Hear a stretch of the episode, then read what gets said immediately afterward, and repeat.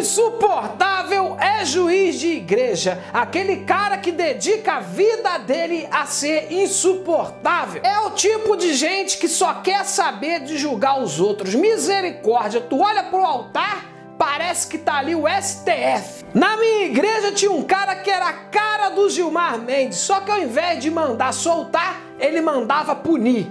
E tudo era motivo para punir. Jogou futebol sem camisa? Punição. Falou palavrão? Punição. Participou de uma noitada com anões, prostitutas e uísque? Punição. Incrível! E fora a diretoria da igreja também tem aqueles juízes sem patente, aquele irmãozinho que não sabe nem ler uma frase bíblica sem gaguejar, que Deus deu o seu filho, filho unigênito, genigrênito, unigenigrêmito, unigênito, unigêmetro, mas adora dar lição de moral.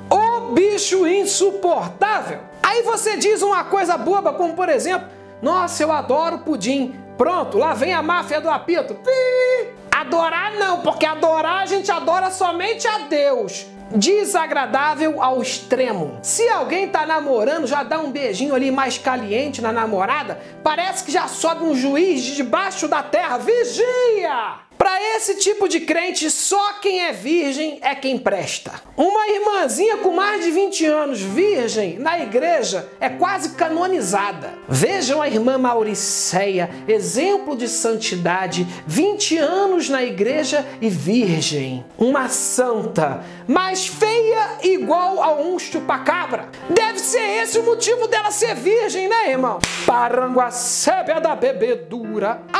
Demantu Chavonai Cova. Esse monte de juiz do evangelho dentro da igreja perturbando todo mundo. E qualquer motivo é motivo para ele passar sermão. Gol do Flamengo, ele já abre a Bíblia. Porque as coisas do mundo são passageiras, não vos alegrai-vos. Ah, vai para casa da onde a Jezabel te deu a luz energúmeno de Kamalamanabashepia. Ah, mas essa música que você está ouvindo não é gospel. Esse filme que você está assistindo não é bíblico. Essa roupa que você está vestindo não é uma roupa de evangélico. Dá vontade de mandar para outro lugar, né, irmão? Só que não pode, eu tenho que tomar cuidado aqui com a censura. Esses juízos do evangelho causam até depressão nas pessoas, irmão. Se por acaso, digamos que você, por uma infelicidade, um descuido, uma derrapagem na fé, você passar o cajado na irmãzinha do louvor e o pessoal descobrir, irmão, você vai ser crucificado com requintes de crueldade. Os juízes do evangelho não têm misericórdia de ninguém, eles não têm coração, eles não têm compaixão. Eu tenho para mim que eles são tudo robô. Se eles vivessem na época de Jesus e Jesus dissesse aquela famosa frase: quem não tem pecado, atire a primeira pedra.